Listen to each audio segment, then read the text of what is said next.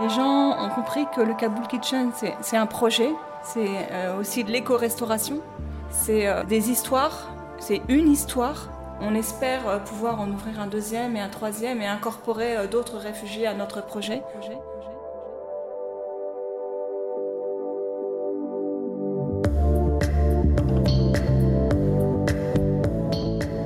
Ils recherchent l'explosion des saveurs, la séduction des papilles et ont fait de la gourmandise le cœur de leur métier.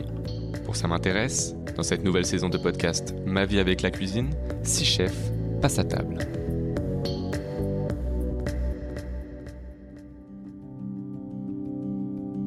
Je m'appelle Ali, euh, je suis afghan, euh, j'ai 35 ans. Je m'appelle Cheyenne et je viens d'Afghanistan et j'ai 21 ans. Je m'appelle Fatima, je suis née en France, j'ai grandi en France, je suis parisienne et euh, bah, je suis co-gérante du Kabul Kitchen. Je m'appelle Cécile Koumou et j'ai eu la chance de rencontrer Ali, Cheyenne et Fatima. À première vue, ils tiennent un restaurant comme des milliers d'autres dans Paris. Mais le Kabul Kitchen, ce n'est pas qu'un restaurant. C'est une aventure, celle de deux réfugiés afghans qui ont vécu les chemins d'exil, mais qui ont trouvé leur place en France. Donc euh, j'allais à l'école au Afghanistan, puis j'ai continué au Pakistan aussi, jusqu'à high school. Je sais pas comment on dit en français, c'est lycée, bah, jusqu'à lycée. Et après j'ai quitté. Il y, a, il y, a, une ville qui s'appelle Azaratan, donc il n'y a que les Hazaras qui habitent là. Euh, c'était pas vraiment une grande ville, mais c'était assez grand pour nous. on disait que c'était comme, comme un paradise. Mais sauf qu'il n'y avait pas de sécurité. Et on était toujours en danger. Juste pour préciser, donc comme il a dit, Hazaratan, donc c'est leur ethnie en fait, puisque ce sont des Hazaras. En Pakistan, il y a une grande communauté de Hazaras.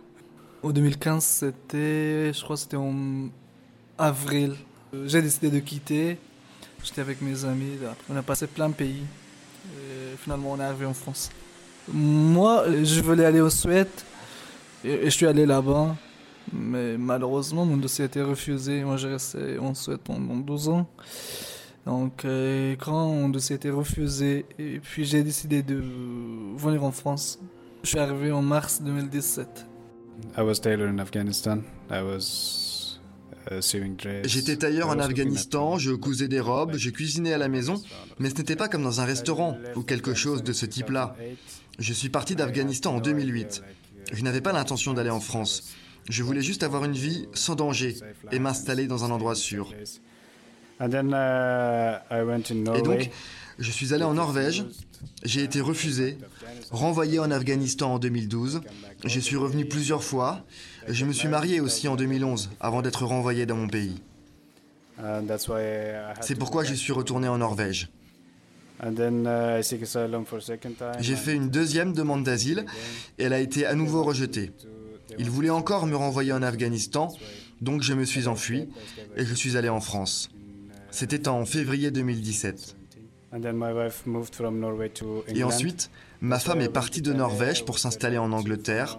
C'est pourquoi je suis allé à Calais. J'y suis resté trois ou quatre mois. J'ai essayé toutes les nuits de passer, mais, mais je n'ai pas réussi. Et la France m'a accepté en avril 2018.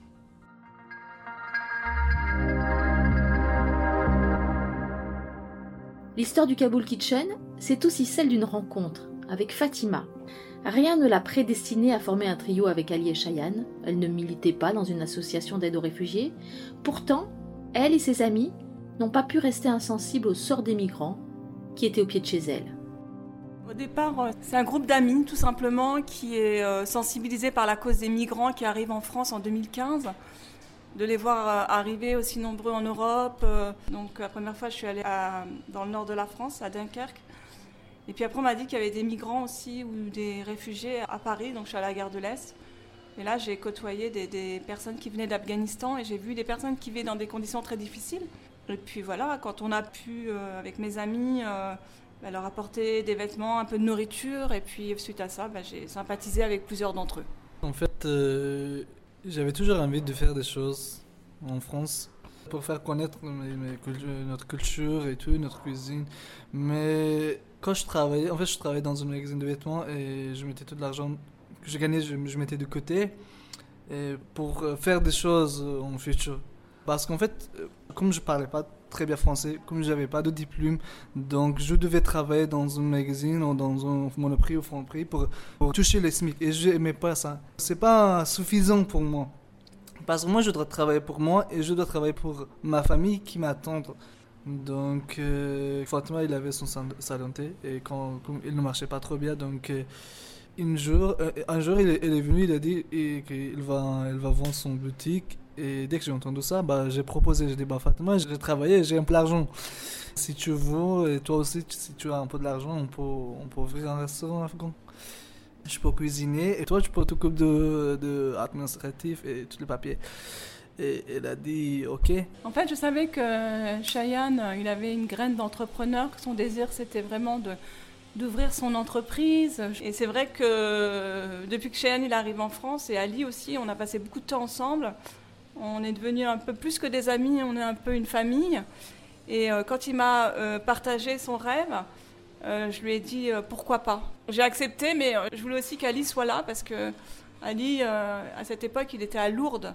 Parce que vous savez, quand vous êtes dans des foyers à Paris, enfin vous vivez un moment à la rue, et puis après on vous met dans des foyers, après on vous dispatche un peu partout en France. Et lui avait été envoyé à Lourdes. Et je savais qu'Ali aussi se plaisait pas trop là-bas. Et je savais autre chose aussi, c'est qu'Ali c'était un bon cuisinier, parce que quand il était à Paris, avec Cheyenne et d'autres personnes, on avait l'habitude de, de, depuis ce salon de de préparer des repas et d'aller les distribuer aux, réfugiés. Je dis ok, on fait ça, mais euh, il y a deux conditions, c'est qu'Ali euh, soit partenaire avec nous dans cette aventure. Et la deuxième condition, c'est qu'on puisse continuer à euh, faire des repas pour, euh, pour les réfugiés. Dimanche dernier, on a distribué des repas pour les SDF. Et qu'on puisse redonner un peu ce qu'on a reçu. Parce que moi, je ne suis pas quelqu'un qui donne juste à manger, j'aime les gens aussi. Et j'avais plus cette capacité, en fait, de, de, continuer à aller sur place et de me lier d'amitié avec, avec ces personnes. Et euh, bah, c'était une façon de continuer en fait ce que j'avais euh, commencé. Je savais qu'on pourrait euh, dégager des fonds pour, préparer des repas, mais que d'un autre côté aussi, je pourrais trouver d'autres personnes pour aller les distribuer, ce que moi, j'avais plus la force de faire. Et donc, c'était parfait.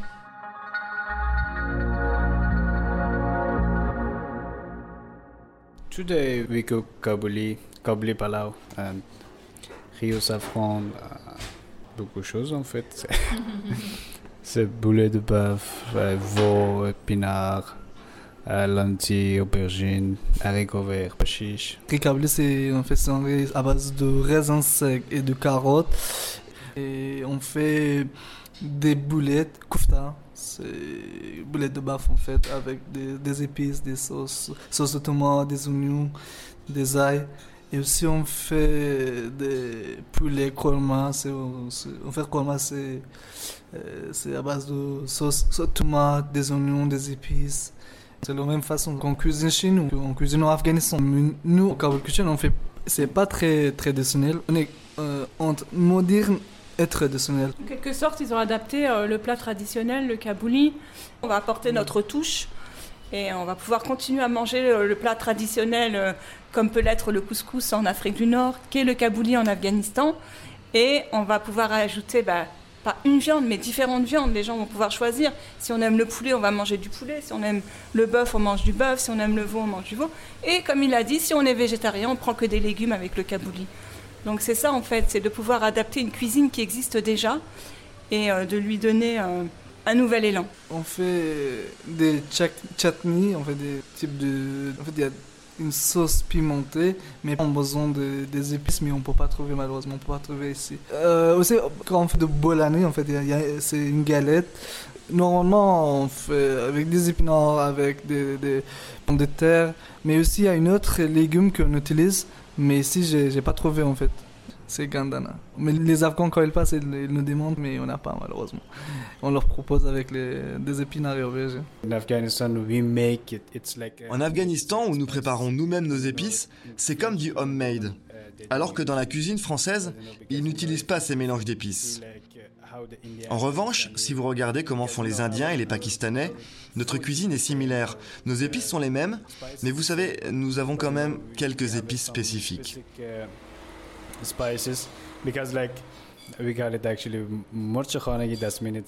Parce que nous avons par exemple ce qu'on appelle le poivre maison. Mais ce n'est pas un chili tout simple, hein, parce que nous le mélangeons avec de la coriandre, de l'ail, du chili et avec du gingembre aussi. Et on mélange tout ça. Vous savez, les épices, c'est très important quand vous cuisinez. Vous devez savoir comment les accommoder, avec telle viande et tel légume, quelle épice se mariera le mieux? C'est ce qui rend les plats délicieux. C'est ce qui fait toute la différence.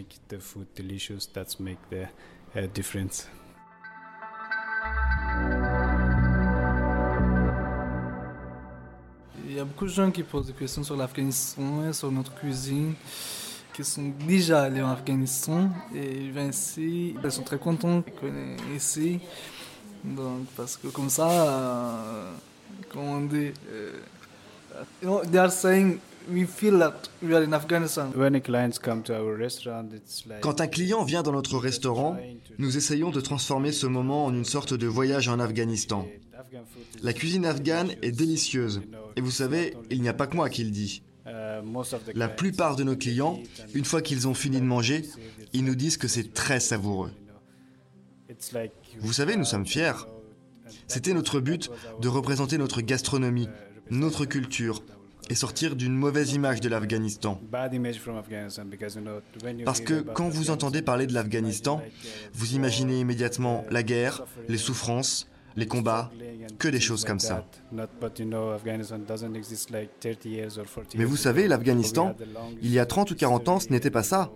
Nous avons une longue histoire, nous avons une cuisine délicieuse. Avant les années 70-80, des touristes venaient chez nous. C'est vraiment notre but de parler de ce peuple, de cette culture, de cette gastronomie. La cuisine est vraiment un bon moyen de parler des gens, de plein de choses. Et aussi, ils sont fiers de leur cuisine parce qu'en fait, euh, c'est une cuisine fait maison. C'est une cuisine qui est faite aux petits oignons aussi. Et euh, ça change un peu. Parce que nos produits sont naturels. Et euh, souvent, je me dis que finalement, dans leur pays, c'est bio déjà. Ils nous ont pas attendu pour inventer le bio. Ils mangent bio, ils mangent sainement. Et c'est valorisant d'avoir des clients qui vont vous dire c'était très bon. Et moi, j'entends tout le temps ça. C'est pas quelque chose que j'entends une ou deux fois par jour. C'est que j'entends très souvent les clients nous dire c'était très bon. Et je leur dis ben, je vois l'assiette elle est vide parce que nous ce sont des bonnes assiettes au Kabul Kitchen. C'est pas euh, les petites assiettes françaises euh, qui sont d'ailleurs très bonnes, mais euh, culturellement c'est important de bien manger en Afghanistan. Donc si vous venez au Kabul Kitchen, vous aurez une bonne assiette. Et pour ça, il peut être fier de ce qu'il fait. Et euh, les gens ont compris que le Kabul Kitchen, c'est un projet, c'est euh, aussi de l'éco-restauration, c'est euh, des histoires, c'est une histoire. On espère pouvoir en ouvrir un deuxième et un troisième et incorporer d'autres réfugiés à notre projet pour qu'ils puissent aussi devenir des entrepreneurs, qu'ils puissent avoir un travail tout simplement.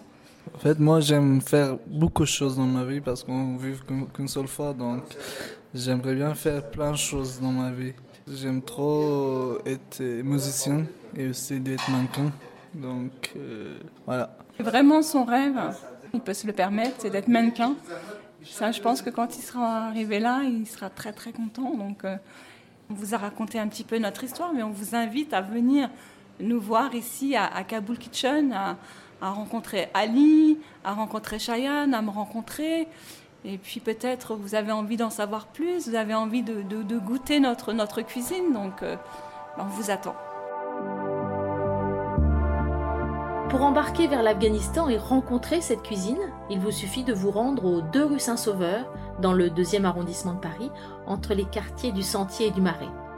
Voilà, merci de nous avoir écoutés. N'hésitez pas à recommander ce podcast autour de vous et à le noter sur les plateformes dédiées. Rendez-vous la semaine prochaine pour un nouvel épisode de Ma vie avec la cuisine.